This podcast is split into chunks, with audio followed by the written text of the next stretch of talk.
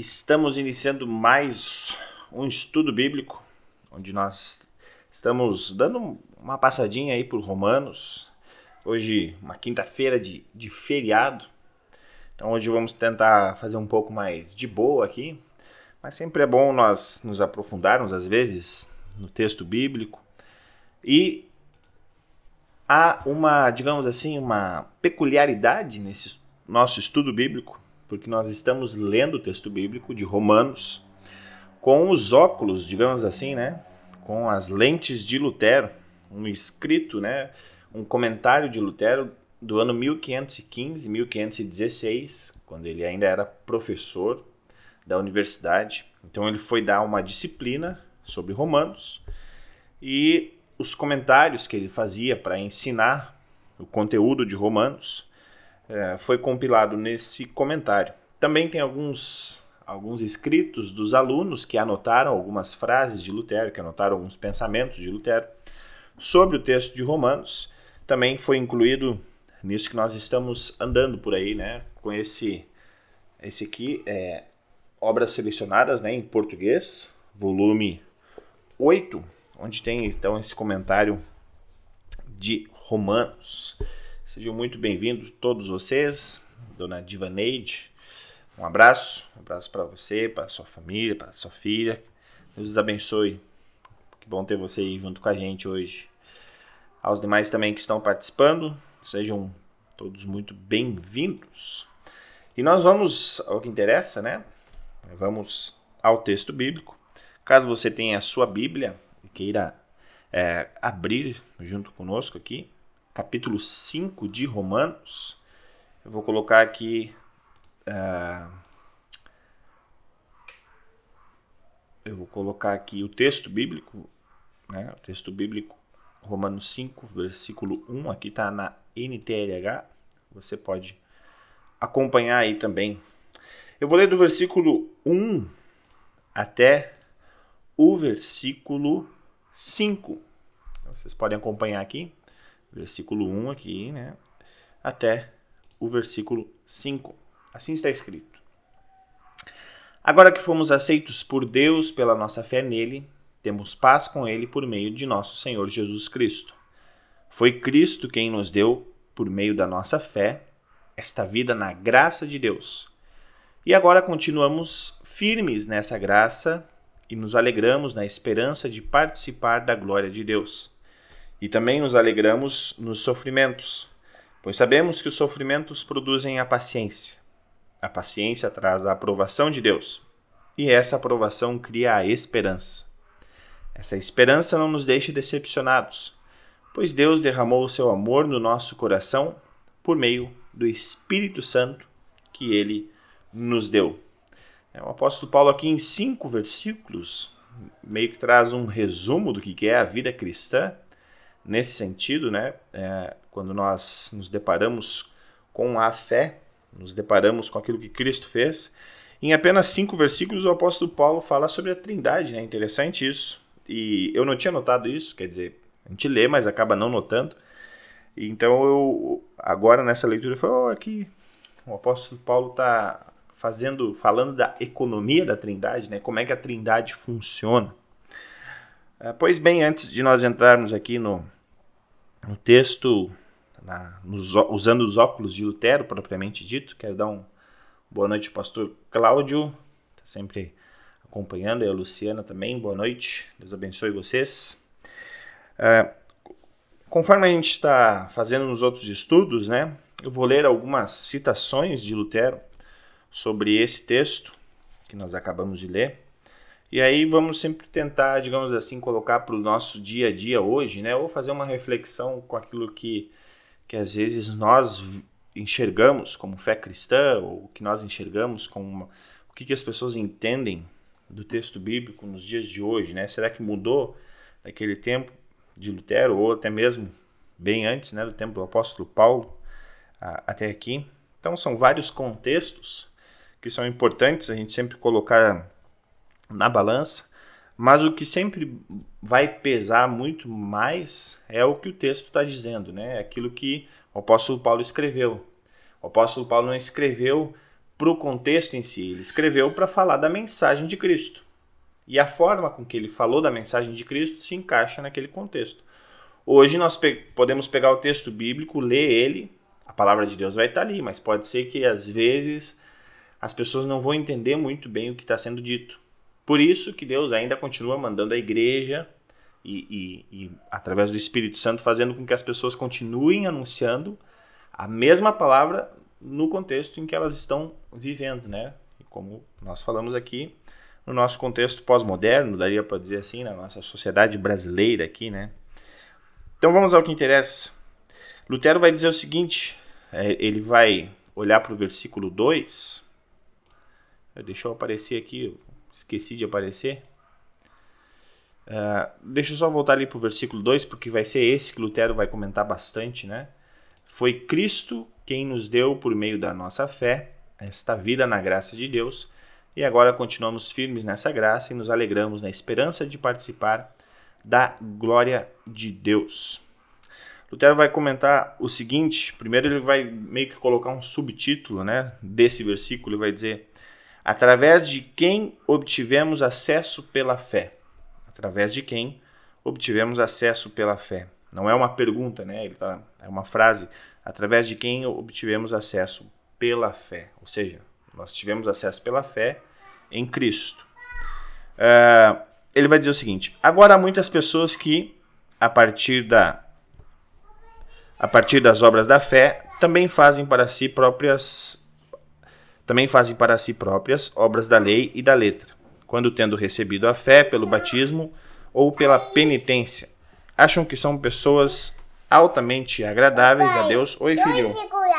Duas balas. Ok, então vai lá. Vai lá. Ok. Eu vou ler aqui de novo.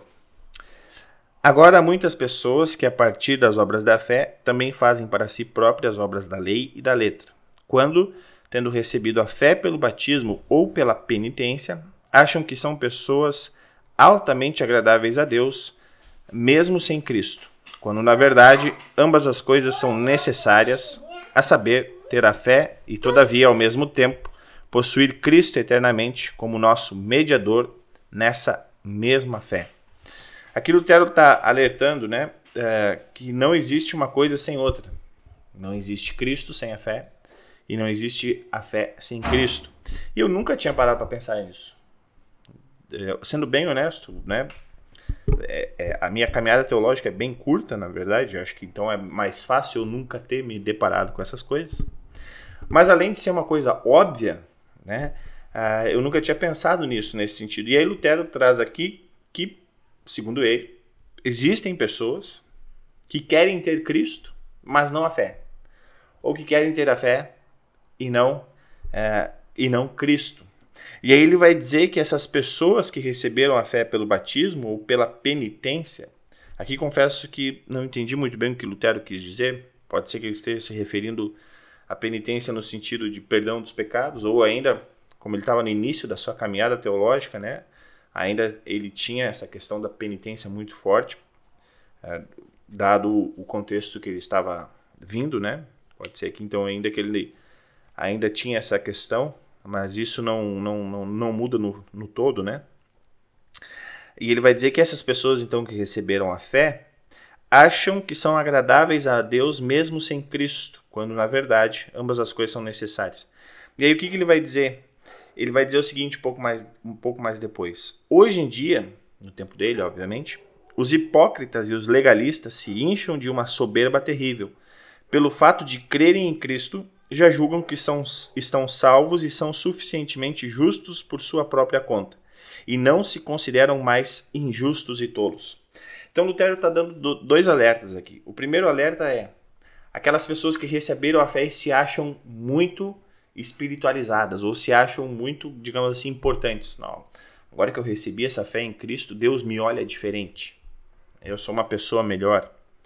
E aí Lutero também vai dizer, olha, e tem aqueles legalistas, aqueles hipócritas, que acham que nem precisam mais de Cristo para o seu dia a dia. Por quê? Porque eles já conseguem fazer coisas espantosas ou eles já conseguem fingir que estão fazendo, ou se acham já tão merecedoras desse amor de Deus, ou se acham tão merecedoras dessa justiça de Deus, que às vezes esquecem Cristo. E isso é muito interessante. Conforme eu disse, eu, eu não tinha pensado nisso, né? É, mas o que Lutero está alertando aqui é que pode ser que aquelas pessoas que culturalmente, ou digamos assim, no ditado popular, a gente olha e diz, nossa, aquele lá tem fé demais. Né? A fé dele é muito grande. Olha como ele é confiante, olha como ele, ele, ele é tranquilo em relação a várias coisas, olha como ele fala, como ele age, né?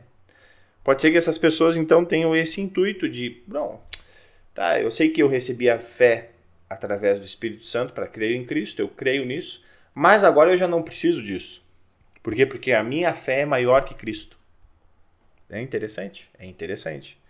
A nossa fé é em Cristo. A nossa fé é em Cristo. E é esse Cristo que nos leva a Deus. Claro que nós podemos falar, né? Eu creio em Deus, como nós falamos no, nos credos apostólicos.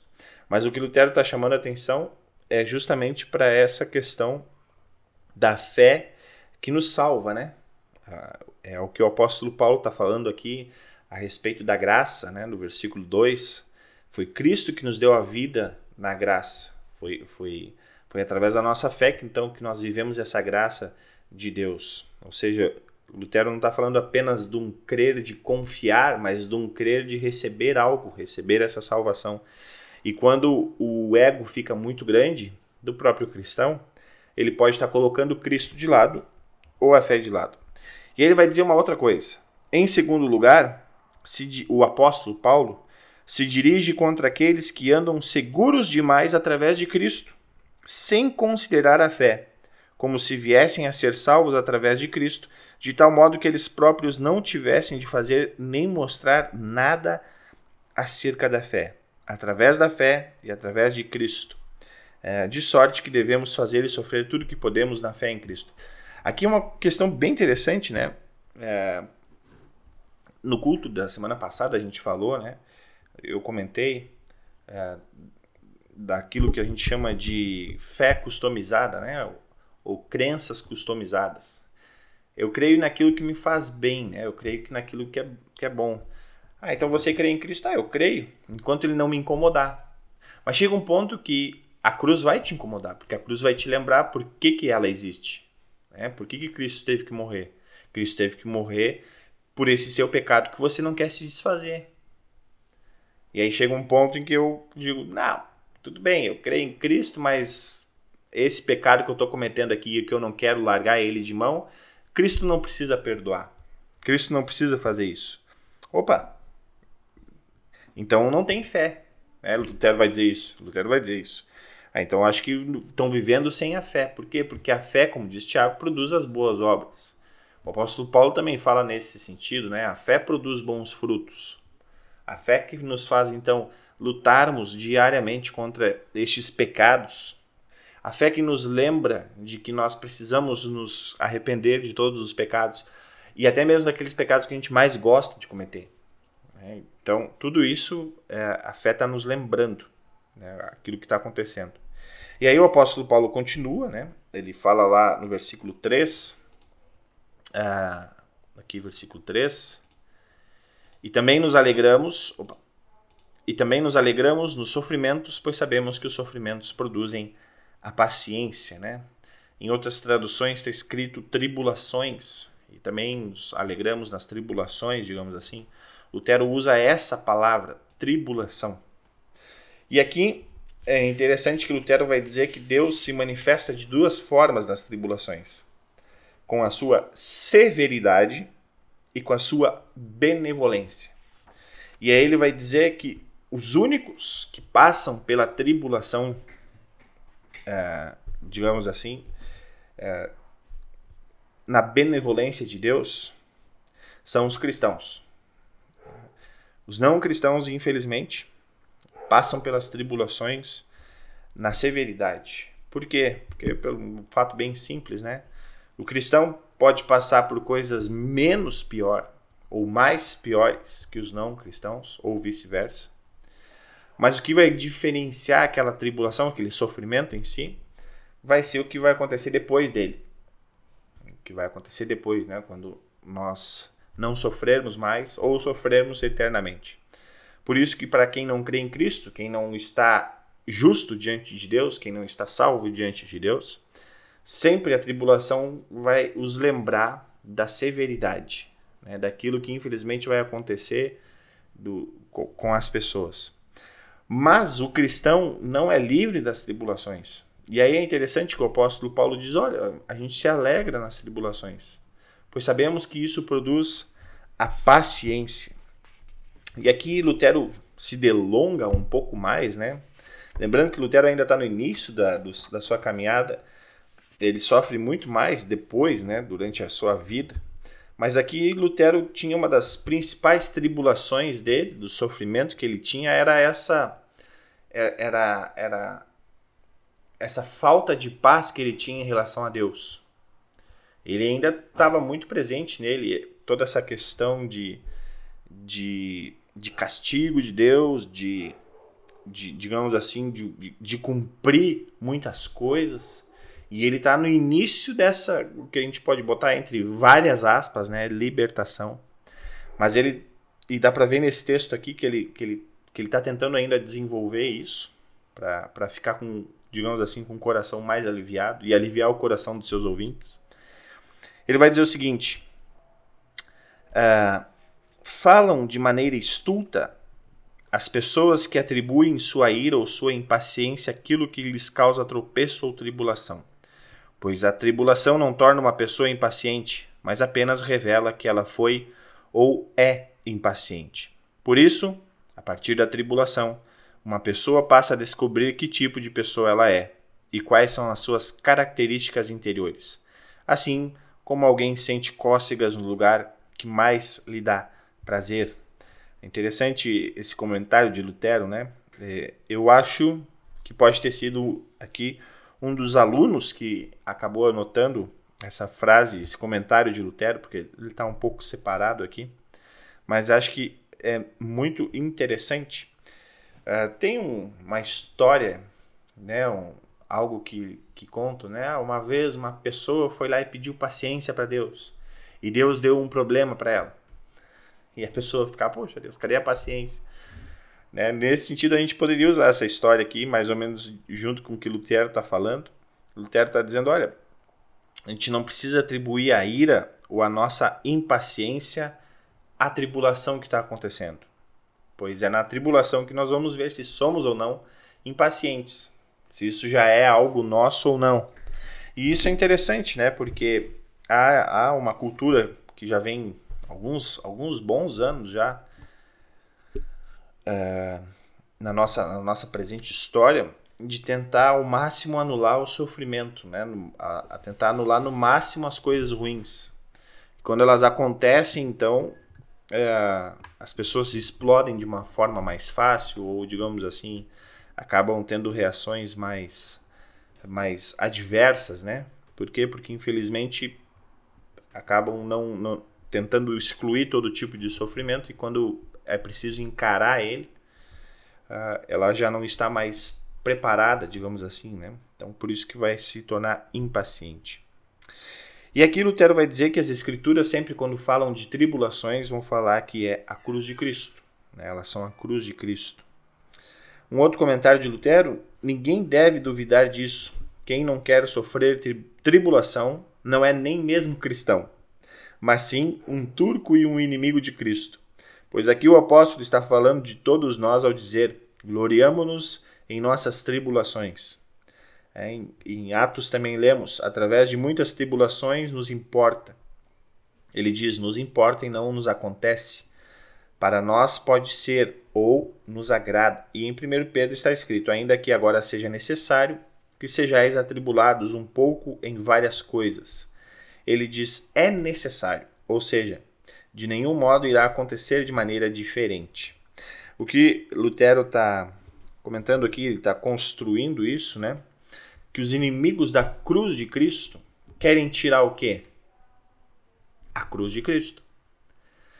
E se a Escritura nos mostra e nos revela que as tribulações, né, os sofrimentos que nós temos, fazem parte dessa cruz de Cristo, Assim como o próprio Cristo diz, né? Quem não tome, quem não toma a sua cruz é, vem, e, e, vem após mim, né? Ele fala isso. Ah, ou seja, o que Lutero está construindo aqui é nessa, nessa questão. Olha, se vocês acham que a cruz de Cristo vai tirar as tribulações, lembrem que a cruz de Cristo é a principal tribulação. É, é o principal sofrimento. E, e ali, e a partir dali, nós recebemos a graça. Mas não deixamos de sofrer. Por isso que Lutero vai chamar de inimigo de Cristo. E vejam só, é, eu estava no culto, eu usei a palestra do pastor Eli Pietro, né, no Congresso de Leigos, no último Congresso de Leigos que teve. E aí ele falou algo bem interessante, né? Ah, nos Estados Unidos, a Igreja Universal, o nome dela se chama Pare de, de Sofrer, ou Pare de Sofrer, né? Pare de Sofrer. Ah, por quê? Por que isso? Porque isso chama muita gente hoje em dia, né? É só olhar no Google quantas, quantas, quantas, quantos anúncios tem para que você não sofra, ou digamos assim, em relação a ajudas, em relação a, a várias coisas. As pessoas cada vez mais estão querendo saber o, o porquê das coisas, porque isso faz com que elas sofram. Ou seja, um monte de coisa. E Lutero vai chamar essas pessoas que tentam tirar o sofrimento do, do, do, da vida humana, que tentam, digamos assim, de uma forma errada dizer que aquilo que Deus nos dá faz com que o sofrimento acabe, Lutero vai dizer: não, isso é algo terrível. E aí ele vai dar duas formas de perseguição, ou duas, duas maneiras com que os inimigos da cruz de Cristo agem. A primeira maneira, ele vai falar que é o tipo violento. É aquele que vai persegue o cristão, que, que mata o cristão, se for possível, mas é aquela através da força. Lembrando lá de Apocalipse, né? Nós vamos ver o, a, aquele dragão com sete cabeças e um monte de coisa, né? E ele vem e vai detonando tudo. Né? Vai, vai, vai, vai, digamos assim, aniquilando o povo de Deus através da força. E o outro monstro, Lutero não usa essa, essa imagem aqui, mas dá para lembrar, né? O outro é um cordeiro com voz de dragão. Daí Lutero vai dizer: Mas os inimigos mais astuciosos são aqueles que desertam da cruz por meio da fuga, ou seja, aqueles que não querem dizer a verdade para ninguém nem praticá-la, mas procuram agradar, lisonjear e adular a todos, e não ofender ninguém, ou então retiram-se para viver com segurança na solidão. Interessante trazendo isso para o nosso contexto, né? Se tem uma certa crítica a alguns pastores que nós chamamos de antinomistas. Né? O que, que seria isso? Nomistas quer dizer questão de lei, que não aplicam a lei, né? que não falam da lei de Deus, que não falam das funções que a lei tem para nos mostrar a cruz de Cristo, para nos mostrar que a cruz de Cristo veio, uh, o sofrimento de Cristo, o sofrimento de Deus aconteceu porque nós não conseguimos obedecer essa lei e tantas outras coisas que cheguem ao ponto que eles apenas, digamos assim, querem não, não mostrar esse sofrimento. Ah, Jesus é legal, Jesus é um cara que te dá uma vida, né? E você vai lá e é abraçado por Deus. Ok, tudo, tudo bem. Mas esquecem de falar que esse abraço de Cristo tem sangue ali. É, às vezes parece meio pessimista falar isso, ainda mais hoje, né? Ah, que saco ficar escutando uma coisa dessa na quinta-feira, né? Num feriado. É, mas, mas isso é algo interessante de nós falarmos. Por quê? Porque a nossa vida é feita assim de sangue. Nossa vida é feita de sofrimento. Quanto mais a gente quer se afastar disso, mais, como diz Lutero, nós vamos ficar isolados. Porque algo interessante do sofrimento é que nós, através do sofrimento, às vezes a gente pode é, ter contato com mais pessoas, ou até mesmo selecionar aquelas pessoas que realmente se importam com a gente, que realmente estão ali, né? isso vocês sabem também muito bem quanto eu, né? Que quando a gente está doente ou quando acontece alguma coisa ruim na nossa vida, a gente vê quem realmente está do nosso lado. Né? E isso nos dá um certo alívio. Pô, tinha pessoas que estavam aqui comigo só me sugando, né? Não acrescentavam nada. E aí quando eu fiquei mal, ou quando eu fiquei na pior, simplesmente vazaram, sumiram, né? Então isso é interessante também pensar é, dessa forma, né? Que Lutero está tentando construir aqui.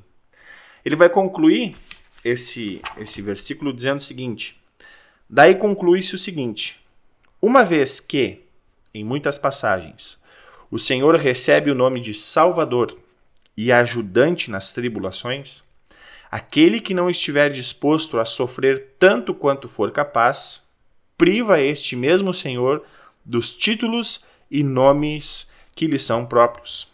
Assim o Senhor não se tornará Jesus para essa pessoa, isto é, não será seu Salvador. Por ela não querer ser condenada, tampouco se tornará Deus e Criador para ela, pois ela não quer ser o nada cujo Criador ele é. Deus não é poderoso, sábio, bondoso para ninguém que não queira carregá-lo em fraqueza, em, as, em estultícia e na condição de quem merece condenação. Aqui é interessante, né, e, vem de encontro a tudo aquilo que a gente está comentando agora. Uh, Lutero diz que o nome de Jesus está atrelado a este ajudante nas tribulações. E, e quanto mais nós tentamos fugir dos sofrimentos, Lutero vai dizer que mais nós estamos privando Jesus de nos ajudar, ou de Jesus estar conosco. E aqui vem algo uh, importante. Eu não estou dizendo aqui que agora a gente tem que sofrer por tudo, né? Sofrer naquele sentido dramático de ah, não, minha vida tá uma porcaria, né? Tá tudo errado mesmo. Por quê? Porque eu tenho que sofrer. Ai, meu casamento tá uma porcaria, mas eu vou ficar nesse casamento porque eu preciso sofrer. Eu acabei de escutar o pastor Lucas que se a gente não sofrer, a gente não tá. Lutero mesmo disse que se a gente não sofrer, a gente não é cristão. não é isso que a gente está falando, não, é? não tem nada a ver com isso. A injustiça é, é, é um sofrimento que a gente tem que lutar para não acontecer. Mas aquelas coisas que nós não temos condições de, digamos assim, de solucionar, aqueles sofrimentos que vêm a nós e, e não tem forma alguma de nós nos livrarmos dele, né, ou de nós amenizarmos ele, nós também temos que lembrar que, bom, é, Jesus está tá sofrendo comigo. Jesus está sofrendo comigo. Vou usar o exemplo do casamento de novo, né? A pessoa está sendo, tá sendo maltratada no casamento psicologicamente, fisicamente, né? Não, não tem diferença se, a, se o maltrato é psicológico ou físico. É, é errado do mesmo, da mesma forma. Essa pessoa tem que lembrar, bom, Jesus está aqui comigo. Né? E, e, o que, que ele quer que eu faça? O que, que Jesus quer? Que eu passe por essa tribulação confiando nele. E uma das formas de eu confiar nele é escutar aquilo que ele tem para me dizer. E uma das coisas que Jesus tem para me dizer é que assim como eu amo o próximo, o próximo também precisa me amar, né? Então é uma via de mão dupla. Se alguém não quer quer o toitói, papai vai te dar o toitói. Aqui, ó.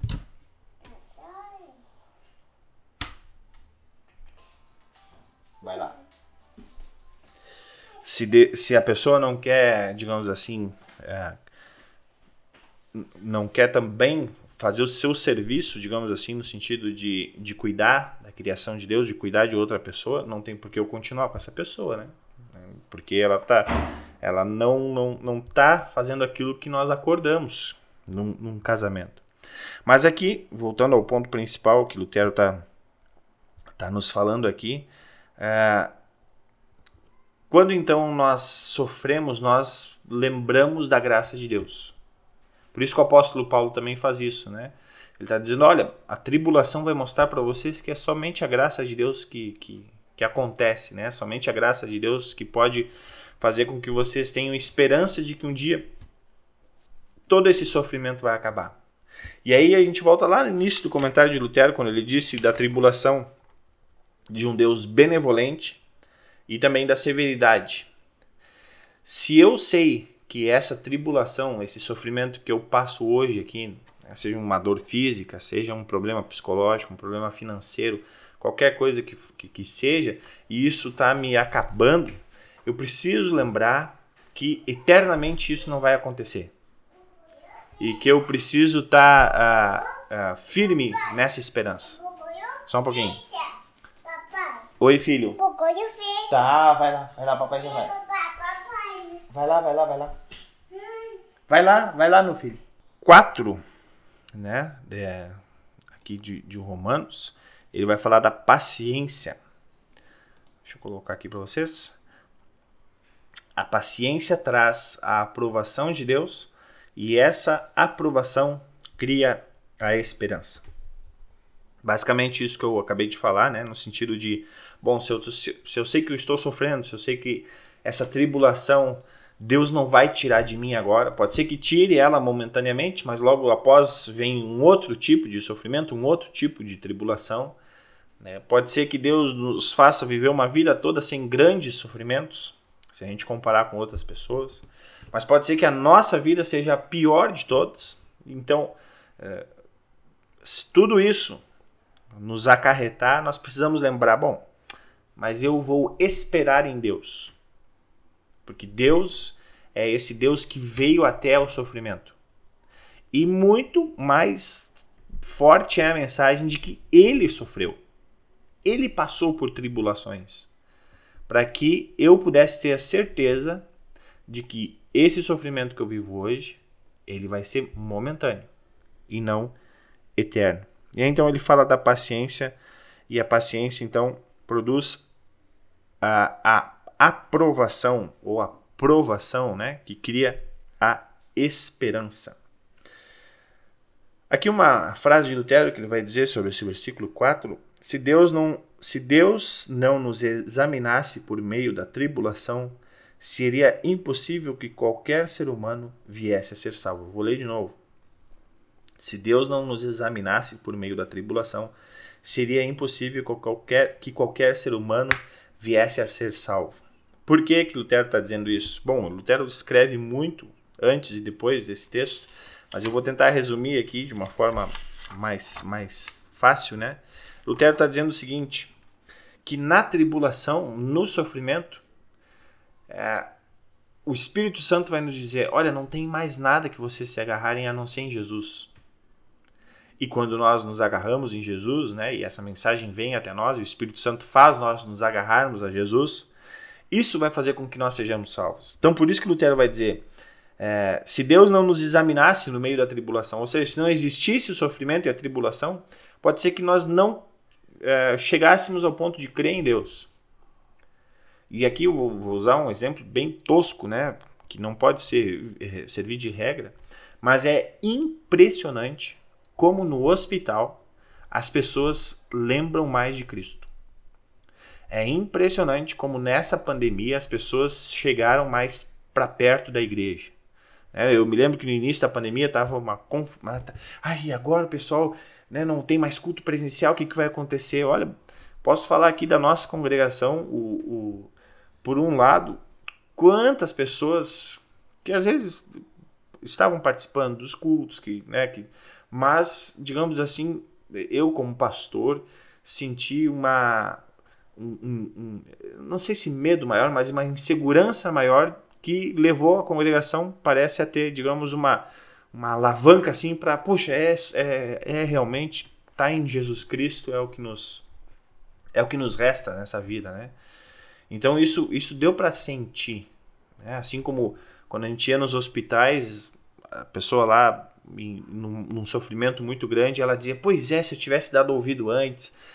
né? E como é bom, aqui eu não sei se eu vou sair, mas eu sei que Jesus está comigo e tal. Então sempre tinha isso, né? Sempre tinha essa questão. E aí Lutero escreve isso. Deus nos examina então nessa tribulação. Por quê? Porque ele está olhando, não, é, vamos ver como é que o Lucas vai passar. Se o Lucas passar firme e forte e vencer a tribulação, aí ele vai para o céu? Não. Lutero está escrevendo aqui em outras, outros textos, né, outros parágrafos aqui que ele escreve, ele vai dizer: não, é justamente o contrário. É que na tribulação você vai chegar à conclusão de que você é um nada. E aí você é gabaritado para ser salvo.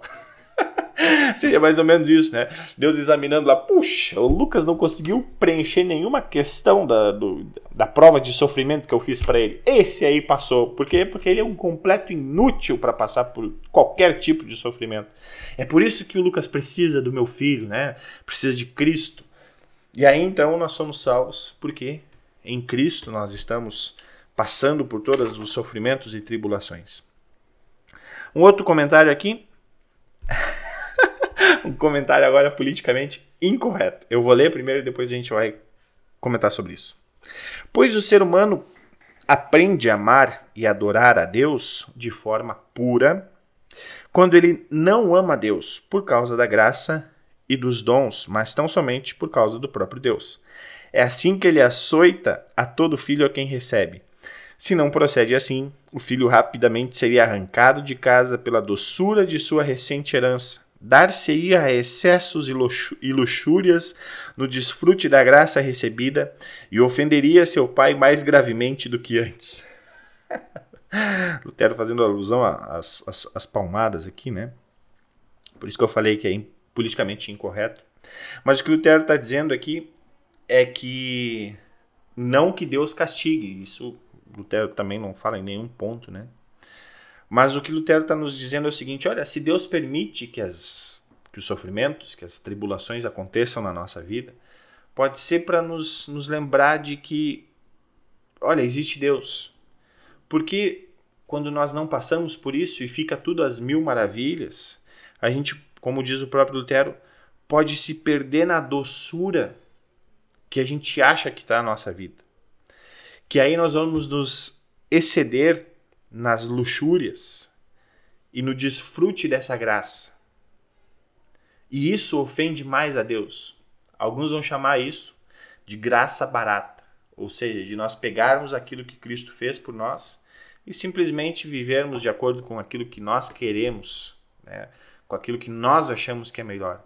Ah, não, Cristo morreu por mim, dane-se, eu vou fazer tudo que eu posso porque é, no final vou ser salvo, né? Eu creio em Cristo. E Lutero está dizendo não. E é interessante, né? Ele, aí ele usa o exemplo aqui do texto de Hebreus, né? Falando do pai que corrige o seu filho. Às vezes a gente ouve, né, das pessoas que hoje estão, estão relativamente bem, digamos assim. Ah, eu apanhei meu pai. Obviamente que não precisa bater, né? Há, há outras formas de a gente é, conversar e se entender e mostrar que, olha, é melhor você aprender o não agora do que viver uma vida toda achando que todo mundo tem que dizer sim para você. Ou que você merece ouvir o sim de todo mundo. Então é bem interessante isso que ele fala, né? E aí ele vai falar aquilo que o apóstolo Paulo também comenta. A tribulação produz a paciência, mas a paciência é a aprovação. Isto é, ela faz com que sejamos experimentados e aprovados. Sempre, como a gente fala aqui, em Cristo.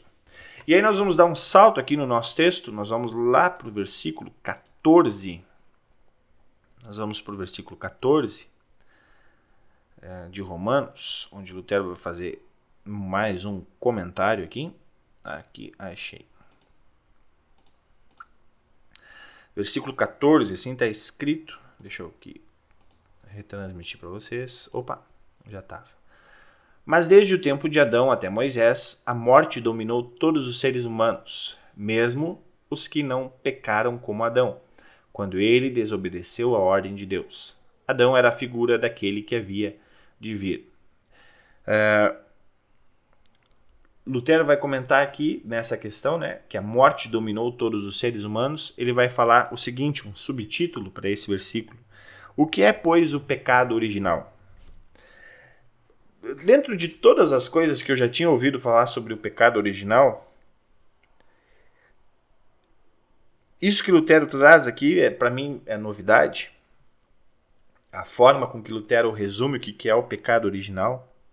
Primeiro ele vai dizer, olha, alguns filósofos e alguns teólogos frescos, né, ele usa uma outra palavra mais ou menos para dizer isso, vai dizer que o pecado original é, é, é, é algo meio lógico, uma metafísica, no sentido de, de, de alguém que está separado de Deus, mas que não sabe disso. Parará, parará. E aí ele vai dizer o seguinte: olha, mas o apóstolo Paulo parece que está nos dizendo que é muito mais simples. E aí ele vai dar uma definição do que, que é o pecado original. O pecado original, ele vai dizer, é uma carência absoluta. Essas duas palavras. Carência absoluta. E eu achei isso fantástico, porque a gente lembra daquela passagem que Jesus diz, né? Olha, é, essas crianças aí, delas é o reino de Deus. Por quê? Porque elas são absolutamente carentes. O pecado original nos remete a isso, uma carência total para qualquer coisa. E aí, nessas duas palavras, carência absoluta, nós podemos falar, o pecado original, ele é o causador de nós termos carência de honestidade, carência de compromisso, carência de, de, de mansidão, carência de bondade. É ele que vai nos dar principalmente a carência da fé. Ou seja, nós não temos fé em Deus, nós não temos nada. E tudo aquilo que nós tentamos ter, nós vamos sempre ser carentes, porque nunca vamos ter o suficiente para cumprir aquilo que Deus está nos, tá nos dizendo. Eu achei sensacional isso. Então, eu não vou ler aqui mais o que ele fala sobre esse ponto. Mas o que seria então essa morte inicial, né? O que, que aconteceu com Adão? Ele ficou completamente carente de Deus. Carência absoluta. Achei muito interessante isso. Vamos para o capítulo 6 agora. Deixa eu só dar mais um oi aqui pro pessoal. Uh... Ah, sim, a Divaneide falou muito lindo. Seu filho, sim, puxou o pai, né? Óbvio. Sara, boa noite, Sara. A Eliane também, boa noite. Pra você. Dona Norma lá, boa noite. Pô, saudade pessoal de Caraguatatuba. Logo, logo, a gente precisa dar um pulo lá. Ainda, ainda tá um pouco complicado, mas tá, tá, tá indo pro fim, tá indo pro fim. Pelo menos aqui em São Paulo até outubro é para estar tá todo mundo vacinado, né? Deus nos abençoe. Vamos para o capítulo 6, então. Capítulo 6, vamos dar um salto. Capítulo 6, versículo 3. O Lutero vai fazer mais um comentário. Eu peço desculpa aqui por não estar lendo todo o texto de Romanos, mas a gente vai pegando os principais pontos aqui em que Lutero comenta, né? Eu vou ler aqui então o versículo 3 do capítulo 6. Com certeza vocês sabem que quando fomos batizados para ficarmos unidos com Cristo Jesus, fomos batizados para ficarmos unidos também com a sua morte. Vejam só, o apóstolo Paulo também está. Obviamente é o apóstolo Paulo que faz essa construção, né, de sempre nos, nos linkar a tribulação, o sofrimento e o principal de tudo isso, que é a morte, aquilo que Cristo fez. Né? E aqui então o apóstolo Paulo retoma esse assunto e fala, né, com certeza vocês sabem que quando fomos batizados para ficarmos unidos com Cristo Jesus, fomos batizados para ficarmos unidos também com a sua a sua riqueza, fomos também batizados para ficarmos unidos com a sua glória também, né, com a sua prosperidade, hum, né? Não, fomos batizados para ficarmos unidos com a sua morte. O que, que Lutero vai comentar sobre esse texto? Ele vai dizer: olha, é, há dois tipos de morte. Há dois tipos de morte. Assim como Lutero falou de dois tipos de tribulação, né? A benevolente e a severa, que a, a única diferença então para uma e outra é Cristo. Também na morte, há duas mortes. A morte que é eterna, né? a morte que é o sofrimento eterno, e aí Lutero vai usar um texto de Oséias para definir a segunda morte. Ele vai dizer, citando Oséias, a segunda morte é, ó morte, eu serei a tua morte. É. Dizendo então, a segunda morte, ela está morta. Meio complexo de entender isso, né? É, mas, quando a Escritura fala dessa morte, ela vai dizer que é um sono, é um descanso, é um cochilo. normalmente, quando uma pessoa morre, a gente fala, ah, está na glória de Deus, né? Mas é interessante que quando isso acontece, é, normalmente é falado que a pessoa descansou na, no texto bíblico. Ela está dormindo. Ela está dormindo. É, sempre se fala que na ressurreição vai se levantar né? Vai se levantar, vai se ressuscitar aqueles que estão, a gente pode falar dormindo, cochilando, mas igual, a gente pode falar sim que estão na glória de Deus, né? que já estão na, na bem-aventurança. Uh, mas aqui então Lutero vai falar desse sentido. E, e o que, que significa isso então, ser batizado, né? Estar batizado na morte de Cristo. é, é, é bem simples, na verdade, né? É falar, olha, se eu sou batizado, eu estou unido na morte de Cristo. E o que, aconteceu com a morte de Cristo? Né? Ela foi derrotada. A morte foi derrotada. A morte não conseguiu vencer Jesus. O apóstolo Paulo fala isso lá em Colossenses, né? Mas vejam só, nós que somos batizados podemos ter esta certeza de que a morte não vai nos vencer. E aí fica aquela questão, né? Se a morte é o pior dos problemas que a gente tem, que é aquilo que mais nos machuca, que é aquilo que mais faz com que a gente tenha medo no mundo, e é por isso que a gente vive todo dia para não morrer, né? A gente se cuida, a gente tenta viver da melhor forma para que a morte não chegue perto de nós. E agora, nesse momento de pandemia, então nem se fala, todas as ações que são tomadas, todos os cuidados que a gente precisa tomar, todas as privações que nós estamos tendo de não nos encontrar, de não. Tudo isso para que a morte não chegue até nós, aos nossos, aos nossos queridos, né? E pensar que tudo isso já foi solucionado por Cristo, já foi nos dado por aquilo que Cristo fez, isso é confortante. E aqui ele fala da, da primeira morte, né? Ele vai concluir falando daquela primeira morte, que é a morte sem Cristo. Ele vai dizer o seguinte: A outra morte é eterna, que é eterna e é a pior de todas, é a morte dos condenados. O que morre aqui não é o pecado e o pecador, de modo que a pessoa é salva. Morre, porém, a pessoa, ao passo que o pecado sobrevive e permanece para sempre. Eu sempre disse, né? Olha, se, se, se o inferno fosse viver nesse mundo que nós já vivemos eternamente, não valeria a pena. Não valeria a pena. E imagina nós irmos para um lugar onde o pecado literalmente vai estar presente é, 100%. Ainda aqui nesse mundo, nós podemos viver um dia de tranquilidade. É um dia, poxa, hoje teve algumas coisinhas, mas foi um ótimo dia. Imagina, no inferno nós não teremos isso. Por quê? Porque o pecado vai se fazer presente da sua pior forma, né? Esta é a morte do pecador da pior espécie. Quando o apóstolo fala a respeito da morte de Cristo, dando-lhe uma conotação de sacramento, ele se refere ao segundo tipo de morte, a morte espiritual. Dessa forma, o significado de suas palavras torna-se mais compreensível. Basicamente, falando tudo aquilo que nós comentamos antes. Bom, gente, acho que seria isso por hoje. A gente entra no capítulo 7 na semana que vem. Nós vamos indo devagarinho, sem, sem nos apressarmos muito. Ah, até porque nós temos até o advento para acabarmos esse texto de Romanos. Mas vamos indo devagarinho, ok? Também não é muito bom pensarmos demais numa quinta-feira à noite. Hoje é bom para estarmos aí com a família ou conversando com, com algumas pessoas.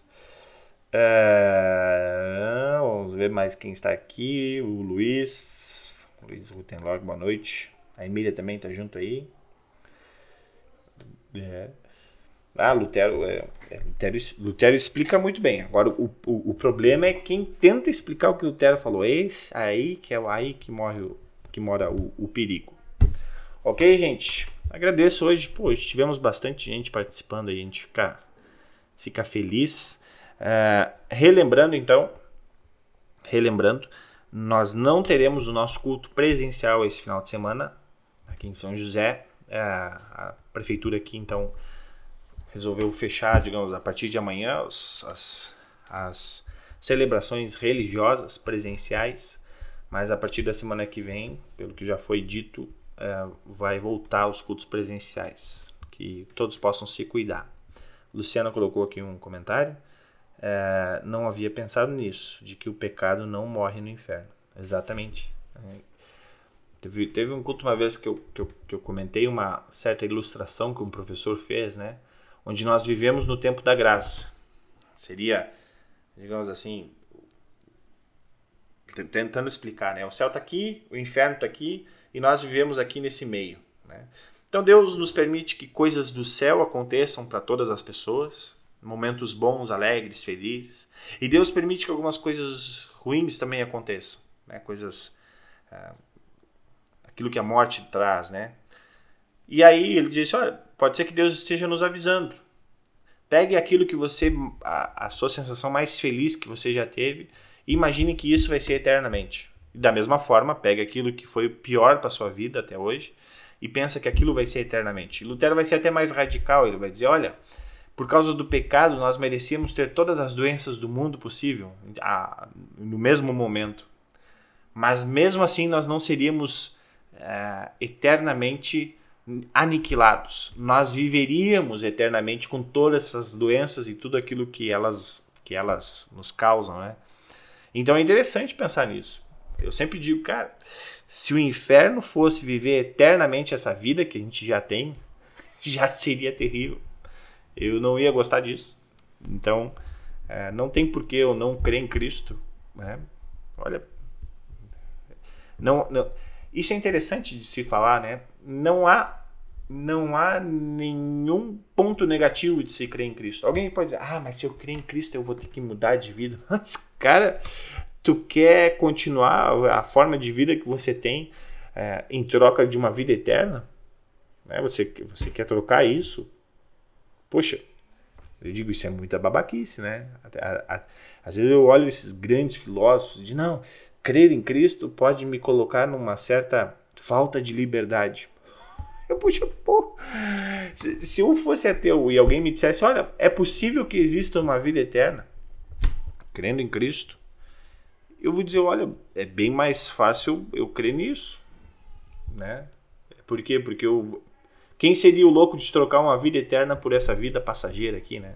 Mas enfim, estamos indo para um outro caminho, não era esse o, o assunto aí, mas agradeço aí a participação de todos, também agradeço a participação do Arthur aí, sempre presente, que, todos tenham uma abençoada noite, ok? fazer uma oração aqui, nós encerramos.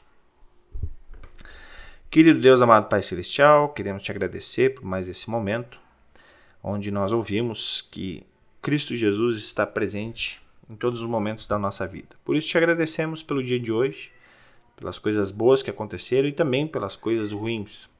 Agradecemos pelo sofrimento que nós temos, pelas tribulações pelas quais passamos, porque tudo isso também é uma oportunidade de, de, de exercitarmos e também aprendermos mais com a nossa paciência, mas principalmente com a esperança que temos de que Cristo está nos ajudando a passar por todas essas dificuldades.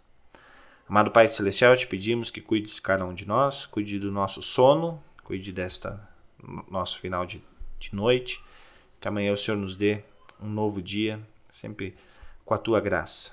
Abençoa todos os que estão enfermos, todos os que estão passando por sofrimentos, por tribulações. Em nome do nosso Senhor Jesus Cristo, nós ainda oramos. Que o Senhor nos abençoe e nos guarde, o Senhor faça resplandecer o seu rosto sobre nós e tenha misericórdia de nós. Senhor sobre nós levante o seu rosto e nos dê a paz. Amém.